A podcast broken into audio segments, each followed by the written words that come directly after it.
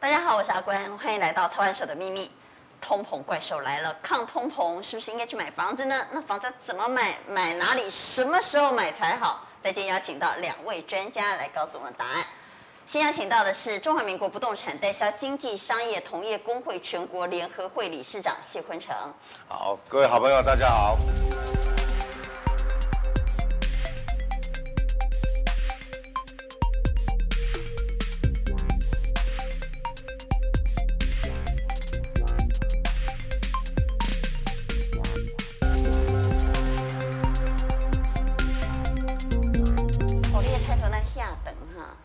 不老高级的李龙莲哈，邀请到政治大学地震系教授林左玉林教授。主持人好，理事长好，各位观众大家好。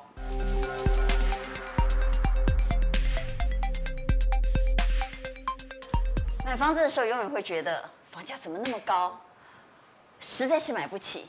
但是每一次没买之后，回头再看。都觉得哎呀，当初怎么没买呀？又涨上去了。所以到底通膨怪兽来了之后，我们是什么时候应该买房？在哪里买房？现在房价还会不会再跌，还是还会持续上涨？我们先来听严炳立怎么说。今年的前三季，二零二一年的 Q1、Q2 的土地市场还是一样，这个九个这个主轴，细条线路市场性。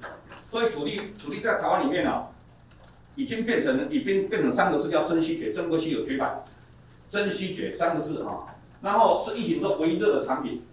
我说过土地是一个产品，Q 三再补一枪，加上刚性的产品，就是刚性的话，因为我们我们疫情，其实在各位看到那个数量统计的时候，在其实，在五月份以前的话，在疫情，台湾疫情还没有还没有爆发的时候，其实在五月前的话，它的成交量是热的，它成交量是热，是刚性的产品是热的。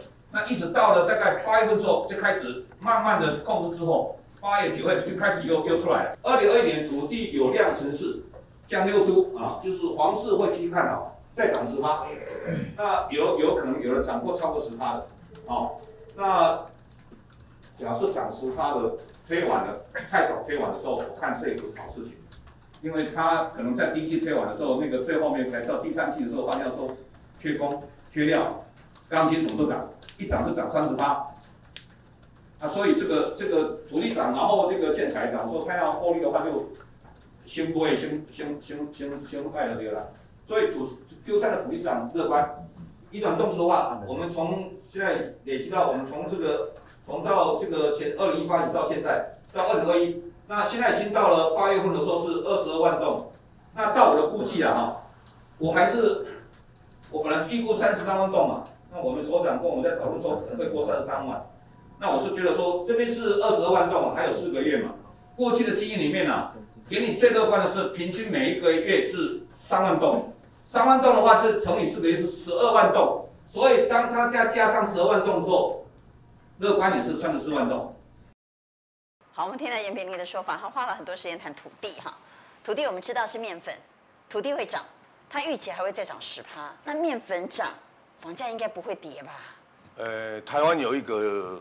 永远不会改变的事实，它叫地狭人稠。啊，所有东西，所有东西都会可以进口，只有土地不能进口。哦，所以，呃，既然我们原先讲到这个土地有这样的一个现况，其实它是存在的。那他刚刚谈到第二重点，他说第一个土地在涨，嗯，那土地在涨，而且他预期还会再涨十趴，房价就遇小不易了嘛，哈、嗯。第二个他谈到。今年第一季完销不是件好事啊，因为缺工缺料，钢筋涨了三十 percent，再加上土地又涨，其实他还用了一个字叫“龟”，我不晓得他那时候是供丢供土车还是安弄，一共上面“龟”啦，一共建设公司的“龟”，你是共龟的意思，大概他意思就是说，如果呢在第一季你玩销，可能现在你会发现你的获利是共估的。其实从去年到现在哈，呃，我记得去年初很多的建商。都很开心，说我的案子卖得很好。其实，到了下半年度的时候，几乎每一个都后悔。为什么？因为你既然已经卖掉了，签约都签掉了，价钱也谈定了之后，你就没有回头路。你整个营建成本如果涨了将近，我们不要说至少三十趴，至少三十，那三十趴只是基本盘。你涨了三十趴之后，你根本回过头，你不可能再跟客人收钱。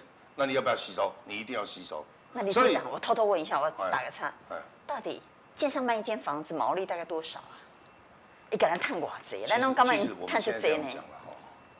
其实现在建商的毛利非常的低，它是因为分母很大，嗯，所以我就算赚赚十趴或赚二十趴，我是金额变大，它不是它的比例变大。那如果它的毛利是十趴二十趴，成本去三十趴也是得了呢？得了啊！那我扣零得了，真的啦，真的真的，这这这一波有人真的是这样子啦，得了哦，得了。进来让这个三十趴生之后呀呢？所以，那成本去三十趴其实是了解。对啊，对啊，对啊。所以，所以去年初那个什么，你卖的太快的人，呃，建商几乎都都那个啊，都就啊不要吹贵啊，都他吧，都他吧，都是啊那样啊，所以，所以我才跟你讲说，为什么很多奸商他不是很开心的原因是在这里啊。好，那会不会奸商？啊，但谁最开心？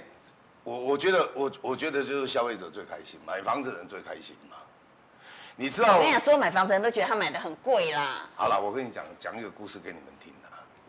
我公司的那些刚出社会、刚进来房地产的那些人啊，那时候其实我们进我们公司，我们都鼓励他们买房子嘛。嗯。所以那时候台南南台中南区大概在二十二万到二十三万不等的时候。然后我们我们我们那些那些那些那个年轻人都是八零后的哦，我说你们那个就把那个奖金拿去那个当那个自备款，然后就买房子，而且有人会害怕没有买过房子就买，你知道从他们买了之后，呃二十几万到现在南区已经快四十万了。回头来看，回头来看，当初买的价钱，当初买的时候，当初二十几万，你都觉得害怕。干嘛就贵耶？没事，因为那干嘛就贵耶嘛？因为那干嘛就贵耶？嗯，那你现在回头去看台中，你现在几乎买不到四十万以下的房子的时候，那那我我我请问一下，你现在再不买呢？但是不会有一样产品是永远都在涨的啊。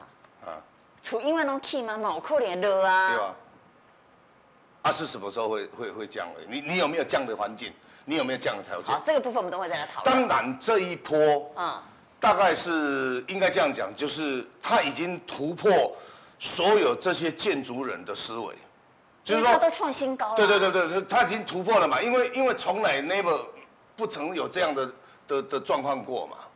李书长，你个人要老英语呢，从来。啊不 never 没，啊就是唔捌啊，不曾过啊。嗯。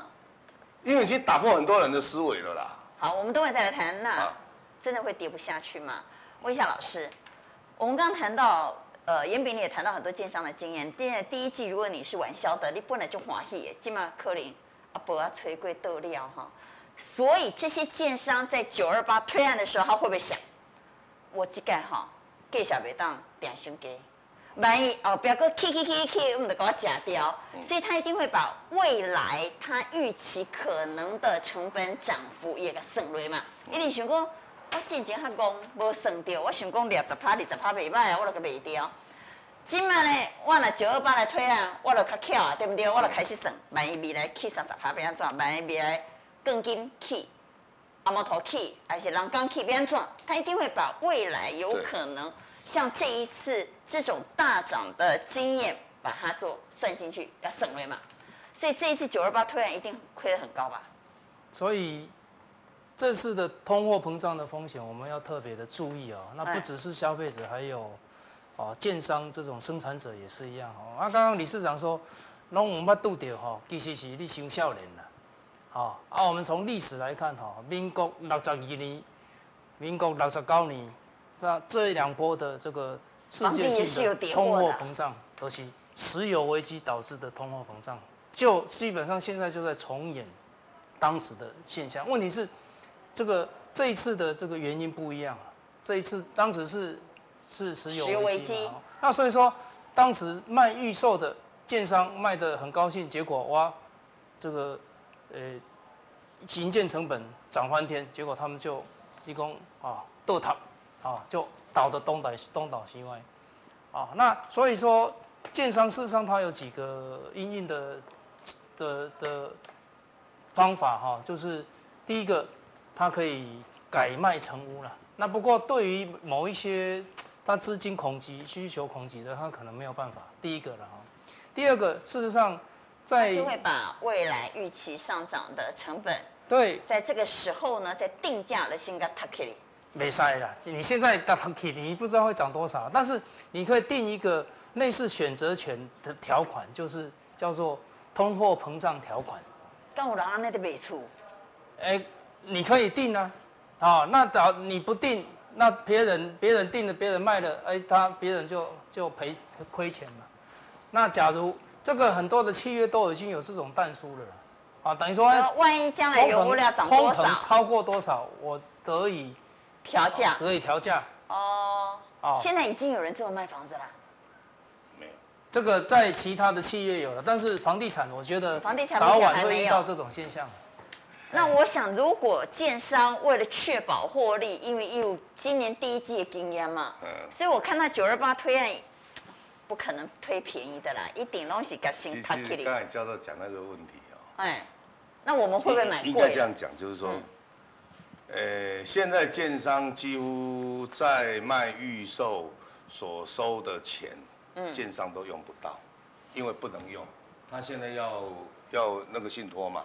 对。哦，就是用不到，所以收多少钱对建材厂一点意义都没有。第二个，我要跟大家报告哈，其实这一阵子。很多的建商，他宁愿成屋再来卖，因为什么？我到了成屋的时候，我第一个我我的成本已经确定了，啊，我要探我这来买家来出。你跟我现在像我们台湾最大的这些建商的集团来讲的话，呃，他要预售，几乎现在都是先开工，一直到地下室上来之后，到一楼的时候，他才开始，他才预售。为什么？因为地下室这一段期间，它的成本的变动是最大的，它没有办法确认，因为很多东西他还没有发包出去嘛。但是到了地下室结构体上来之后，其实它的成本已经慢慢的确定的时候，他来决定我到底要卖多少。因为你你你不是像以前说哦，土地买下去规划好以后建造下来以后我就开始卖。但是我看到九二八还是很多直接搭呃招待中心一样，那个接待中心是接待中心。他他他其实他现在就算是卖成屋，他还是会搭接待中心呐、啊，他还是会打。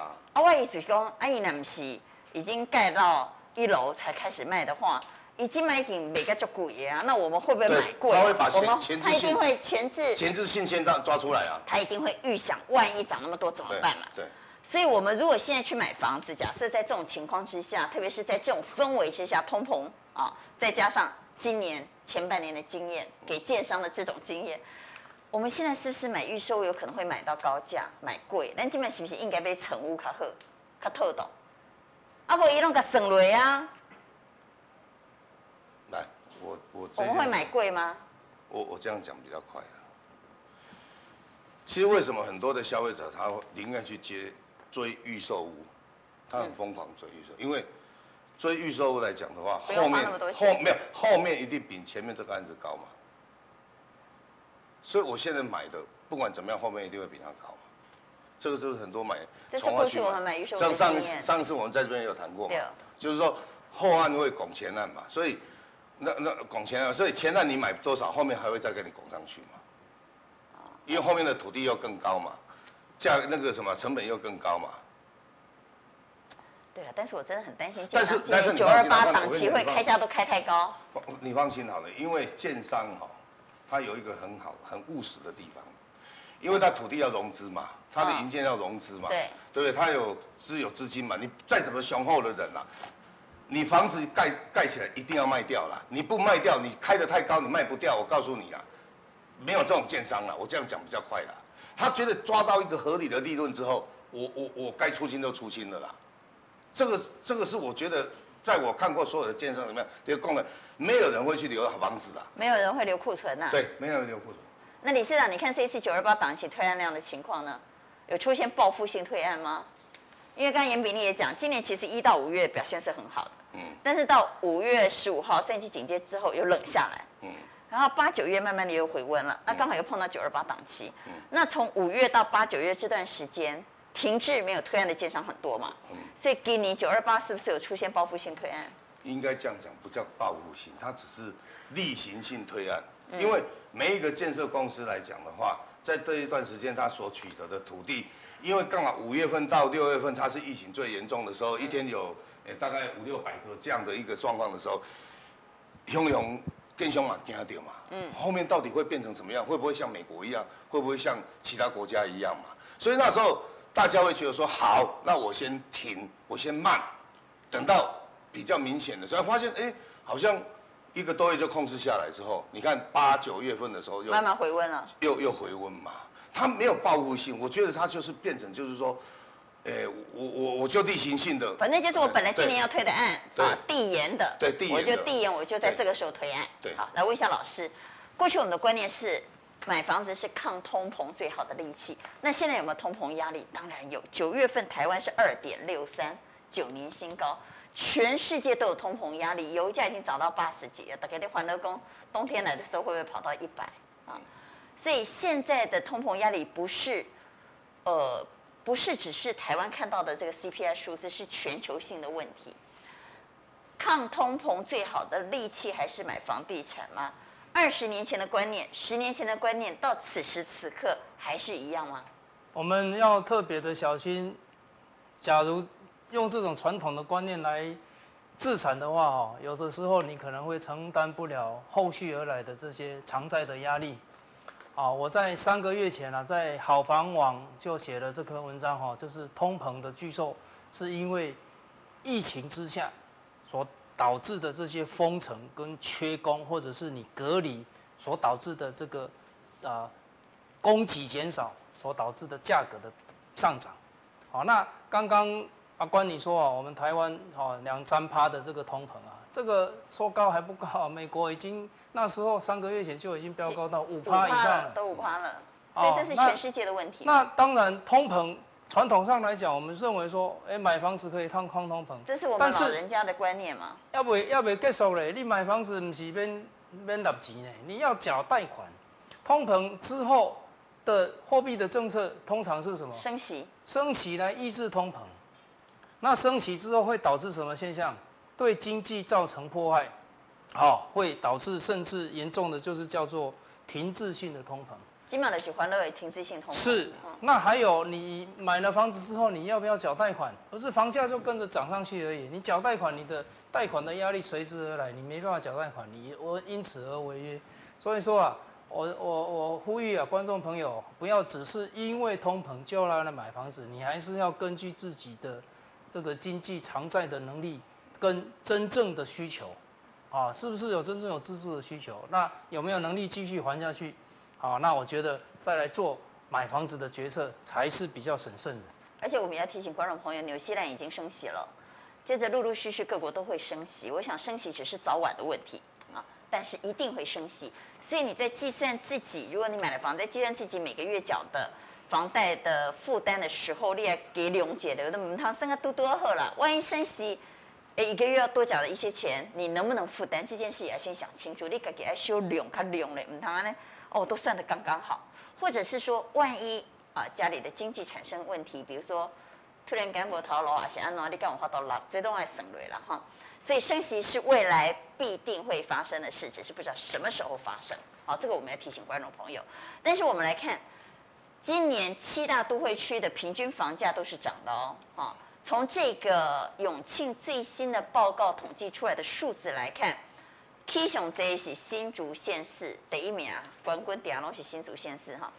然后第二名呢，因为从去年开始台积电所造就的台南炒房热潮，到今年还热哈，所以去年热到今年，累计今年台南涨了二十二 percent，其实去年就涨了。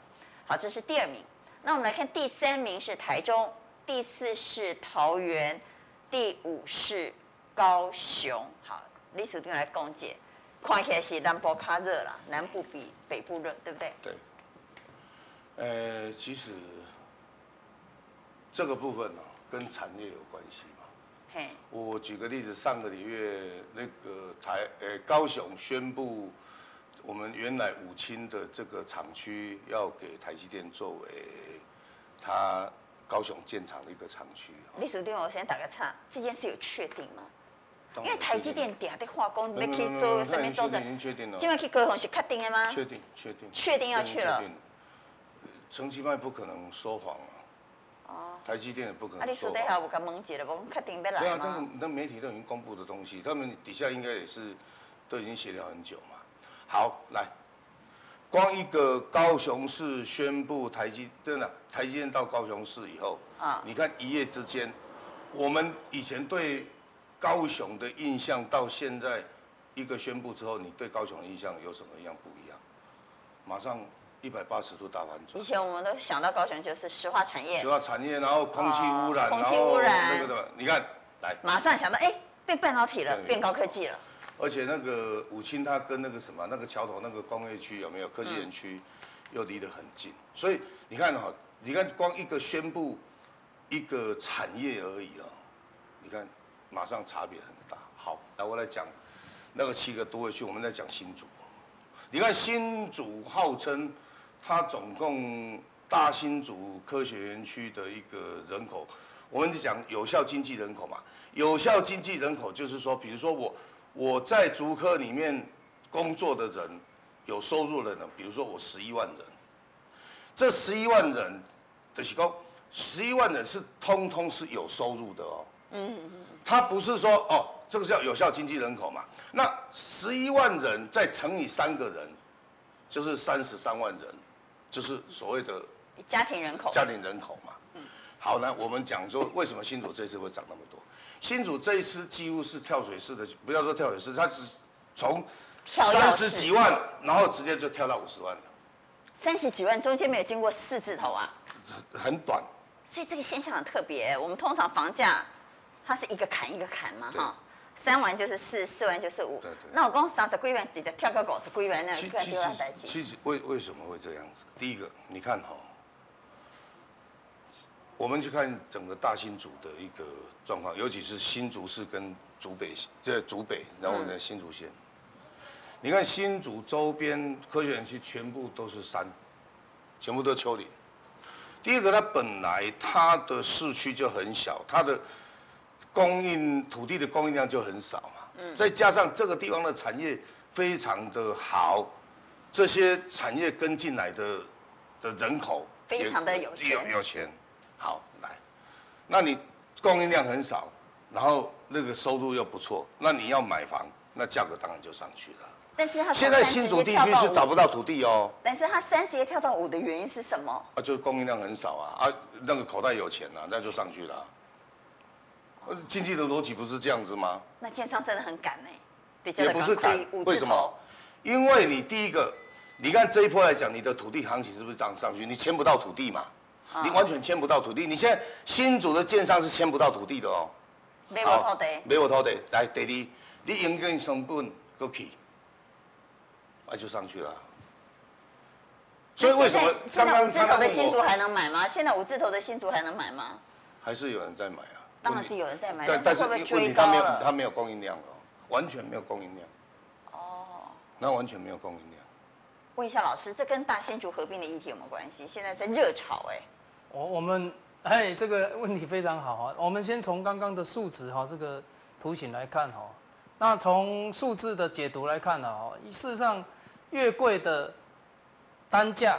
基本上它涨幅本来就会比较低了，所以说你就台北要涨幅要有两三成是不可能的哈，这个是因为它基期太高，基本的数学原理啦。对，基期太高。哦，那所以说中南部的相对上从新竹以南，它相对上的这个涨幅会比较高，这是必然的。啊，那高雄较委屈哦，高雄基期低。高雄要不会？高雄开始啊，刚要开始哈，对，所以我们也也是等着看。好，我们等一下再讲高雄，来新工新店。跟大新竹有关。那新竹哈，新竹第一个它有竹科的加持嘛，嗯、所以说它的这个高房价已经从竹北渐渐蔓延到竹东。哦，刚刚理事长说已经土地没了，要不然竹东它土地了，嗯，要不然竹东怎么怎可能可能会涨？因为竹北它已经涨涨完了，盖完了。好，那但是再来，刚刚主持人又讲到有这个合并的题材，哇，那这个题材很大，这个。但是啊，我今天看到一个新闻啊，啊，就是内政部长啊，徐徐部长他说啊，八字没有一撇，八字没有一撇，八字没有一撇，不是没有第二撇，没有两撇，但是所以说这个就等于说我们大家都在推测说，可不可能有这种题材效应？不过，假如即使没有这个题材，我认为它的产业的加持应该是啊是比较。所以老师，你觉得它可能是个假议题，可能是一个政治操作？有可能有诶。安尼，今麦新竹的房价敢会灌水？这个倒不至于，因为他有他他真正有他经济能力的加加持跟支撑。但是五十几万，我干嘛？我紧亲像拄下李处长讲的，永远看房价拢是足贵的，国内足贵拢买袂落去。我曾经去新竹演讲过哈，去新竹的地政局演讲，地是是是好新竹市地政局，那那个局长要跟我说哈，哎，他有一次去，他他只要去百货公司啊，看到那种，比如说有点不修边幅的啦，啊买东西不看价格的，啊他就问这个柜姐说，哎黑黑行不行？哎？那个园区的，他们不是叫竹科哦，因为都得新店嘛，哎，都是园区的啦。啊，他很忙，没没时间 shopping，都是来看了我喜欢的我就包走就包走。啊，这个嘛赶快啦，啊，厝我都看看有盖我都包起来。动作都没踩了，他没有时间，他没有时间，他没有时间。对，啊，他可能比如说北台北有房子，但是他在那边他也需要有一个地方休息落脚。好，所以说为什么竹东，我们竹东本来是相对上是偏远的，要不然竹东也现在涨幅已经蔓延到竹东了，对，这是新竹。我们来讲一下高雄哈，因为刚刚有谈到基期越低涨幅越大，这个是合理的。那基期高涨幅小，因为它的分母太大了嘛。别台北市凊彩过来千万的处理，那有可能就 K K 二十趴嘛。那高雄算是基期低，涨幅又相对落后。刚刚既然谈到台积电，那各位可以给他各位同好好讲解的，它会不会补涨？会。因为如果不想追高的，啊，担心说哦，新地今麦搞在贵班是不是追高？如果担心追高，或者像台南，它其实已经已经热好几年，从去年就在热了，炒到今年了。嗯。其实台南也涨很多了。对。那高雄会不会补涨？我觉得高雄还没有开始。还没有开始啊！还没有开始，因为它真正大的推案量，呃，现在几乎很多建商都跑到高雄去买土地的嘛，哦，嗯、包括爱河边的一些比较标标的性的一些建筑啊、土地啊，现在大概大家都先买土地嘛，因为你买完土地之后，再来你要有面粉才能做面包，对啊，它的面包，然后慢慢再看到底要怎么推嘛，嗯，哦。所以你现在反而高雄是今年的特案量好像没有那么热。那土地现在涨了吗？涨多少？已经开始逐渐的在涨了，已经开始。那土地如果涨的话，接着房价就会涨了。因为它土地是最大的成本。对。所以理事长认为高雄还没有开始涨。还没有开始。还有还有一个原因啦、啊，就是高雄它的幅员相对上，我们假如说跟对跟新竹比的话。它幅员大得多了，对，高雄县市合并下来，现在都算在高雄。对，哦，那现在才开始有真正正面的题材，就是台积电要进来的这种哦正面的拉拉抬的作用。啊，那所以说你说，诶，整个高雄市或者是桥头园区等等这些，就慢慢的要起来，那就看看后续它有多少的这种利多的效应加入进来，让高雄。那这么大的这个区域，我举个例子，也以美国来来说了哈，哎，同样是加州，为什么呃旧金山的房子比洛杉矶还要贵？平均，嗯，因为旧金山它地窄，啊啊人也相当的多啊，它有矽谷啊，它有矽谷，对，它太小，因为它有很多的山跟海海洋，嗯，好，那但是整个的洛杉矶区啊，哇，它片。腹地比较，非常的非啊，幅员非常的大，所以说相对上啊，你说住宅的价格或者是以餐厅吃的价格啊，就是 L A 会比较便宜一点，啊不是说 L A 的品质不好。嗯，再加上旧金山有产业，对不对？有都有都对对对，它有它对旧金山也有它的产业，就是 San Jose 嘛。对对。对所以类比到台湾高雄，因为它的幅员比较大，土地比较多，所以你会觉得它想比较落后，但是其实它也是有在涨啦，哈。是。只是它没有涨那么多。那现在应该去买园区附近哦。对啊，已经开始。既然我们是看好台积电效应，那来撸啊台积电撸后干嘛？所以它现在像桥头也好，或者是像整个就高雄市区来讲的话，你看现在慢慢的，它的整个那个氛围已经出来了嘛，然后再来建商你就开始买土地嘛，开始不要说囤地了，就开始买土地，因为它既然产业下去了，那当然后面的这些民生消费的一个产业，它也会跟着下去。所以如果看好台积电效应，现在应该去买高雄，而不是买台南了，因为台南已经差过一波啊嘛。嗯，应该是安内了哈。嗯，但是以产业园区来讲的话，台南还是比较大了。哦，南科还是。南科还是南南科是属于国家级的啊。嗯。它国家级的，它但是南部有个现象，就是就跟刚才教授讲的一样，因为它的幅员大。所以它的发展就不像竹科，竹科来讲的话，它能够发展的地区就是竹北跟那个什么新竹，然后再来就竹东这些区域开始发展。可可是毕竟那个那个区域幅员还是没有很大。但是以高雄跟台南来讲的话，你看嘉南平原，它整个平原那么大，所以它的它的发展的方式到底是怎么发展？是往市区发展，还是往周边四四面八方去发展？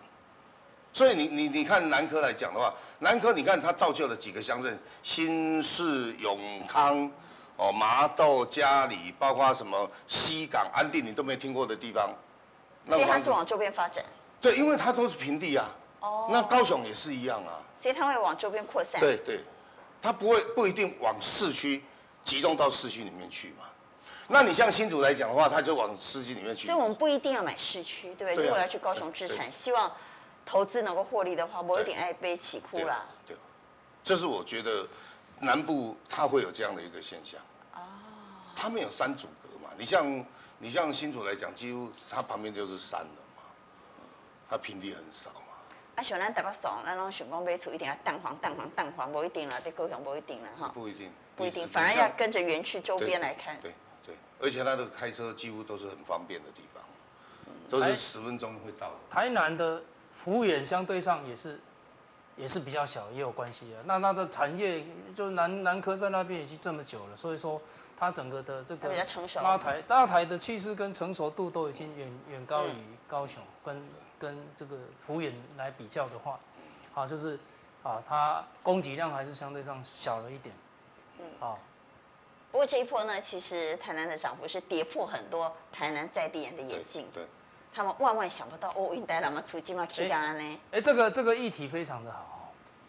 哎，我们在看房地产的涨幅的时候，你想要问在地人哈，事实上是不准的。对，不准。因为在地人不管是哪一个区域的在地人，那他们说以当下或者是之前的价格来比较，但是进入这个房地产去购买房房子的人，比如说我去竹科工作。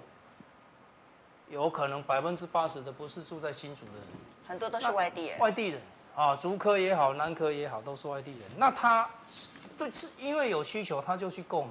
嗯。那不会是说，因为跟当地人一样说，他就说，哎、欸，啊，进前都干那二十万，你今晚你喜欢那北三十万，啊，当地人就不习惯这个价格，不能接受。但是呢，对外来的，他有工工作机会，他有这个经济能力，他就钱就把它撒下去了。所以说啊。买房子不要问在地人，不要问在地人，问在地人你永远都没办法下手。哎，太贵啊，毛贝不是。大家拢安尼讲，不是这个效应。因为有畸形啦。我跟你讲啊，所以我的厝绝对不会卖好厝边，卖厝边拢无好给，你知道？因为我们当初我们当初在买的成本他也知道嘛，大家做会卖嘛，比如预售屋的时阵，我卖你嘛卖嘛，大家拢知影，大家成本是偌济。可能我今天要卖房子，他刚好有需求要替儿子买一间啊，还是他的亲戚要来买一间？哎、欸，阿关你要卖厝哈，你去卖给我，我拢不爱。上好卖卖给厝边，厝边拢知影你当初买偌济，你今麦个小我的谈一下，讲哦，你来谈那济，伊拢无想讲今麦起比我今麦亏予伊的价格，我我开的价钱已经比外面便宜了，他也不觉得我卖他便宜，你知道不？哎，嘛无认情啦。你讲哦，你来谈那济，赔钱卖他才觉得便宜。不是你，你卖的比外面的市价便宜，一个干嘛你那搞我贪他济？对，嘛无认真啊！啊，结果其实你已经未比外靠较俗啊，伊嘛无感觉，所以最好房子卖给外人，不要卖给邻居，一样的道理。对，对，所以买房子问在地人，你永远买不下去。对对。好，这个老师讲的一个观念是，我们都想讲一定要问行啊来，上好是问在地。咱今晚要去台南买厝，咱就买台南人；咱要去高雄买厝，就问高雄人，不一定哦。有当时你若买。问在地的台南人和高雄人，最后你问完之后，你一间都不会买。对，你就买不下去，因为因跟你讲，然后讲哦，惊死人去伤济啊啦，无这行情啦。对对对对。好，好，我们回来讲，来谈谈台中，历史对你台中上熟对吧？来讲台中，台中嘛起未少呢。对。台中从去年的大概二十几嘛，然后直接跳啊，三十，三十，他有经过山呐、啊，他有经过山呐、啊，只是山比较短，现在直接跳四十了。哦、现在很多重划区几乎都跳四十了。所以现在是四字头，对，然后我我觉得刚刚有我回到刚刚有一个话题哦，我们不要只讲台中，因为台中这个东西哈，因为台中本身来讲，它的重划区都是全台湾。最漂亮的重划区，因为为什么？因为它几乎都在环内。我们讲说那个七十四号那个大环有没有？它全部都在环内。环内。环内。那那你去看其他的城市的的那个那个那个从化区都在环外，尤其是在北部。你看北部的重划区。什么叫环内？什么叫环环状环状道路？环状道路啊。七十四号。七十四号那个快速道路的环内啊。啊。对。那你你想了，几乎环内就等于是市区嘛。那我们去看那个北京有什么三环、四环、五环、六环，对不对？对，对不对？那你看几环决定你的价格嘛？啊，环内跟环外就有价价格上就有差了。啊，台北有分环内环外吗？台台北没有环外，没有没有没有没有。啊，台北没有。台台北没有那个的，没有那个。对，台中的重划区都在环内。都在环内，哎，啊，所以说我刚刚也回到一个话题，我我觉得这个一定要讲哦，就是说。我们现在在谈台南、高雄、台中，甚至新竹也好，尤其是台中、台南、高雄。我们刚才讲说，不要去问本地人，因为本地人已经告诉你，哎，电小循环盲背啊。对。好，那为什么我我为什么很多的北部建商会往中南部跑？这个是哈，我觉得很有很有意思的地方，就是说，因为北部因为。他已已经走过这个高房价的阶段了，所以他知道他，诶，一个产业进去之后，他会从什么时候开始涨，然后那个什么土地会到哪里，然后房价会到哪里，所以你看很多都是北部的建商跑到中南部去买，嗯，为什么？因为他跑到中南部，因为他在，因为台南这一次就是啊，对啊，在所以我我在桃园，我在我在新北的时候，我已经走过这一条路，我知道。接下来它会发生什么事嘛？所以我现在土地我要赶快买的嘛。嗯。所以都是北部北部建商都会下来啊，因为他知道产业来的，就业人口就会来，就业人口会来之后，它就会产生需求。那产生需求之后呢，那房价就一定会上来。嗯。所以，所以我们这次我们这里在想说，啊，像像那个台中为什么那个什么那个环内这些那个什么那个从化区会从。本来的二十几万、三三十几万，一直一口气跳到四十几万，跳到四字头，跳到四字头，而且消费者还认同。好，谢谢理事长，谢谢老师，谢谢所有的观众朋友，谢谢。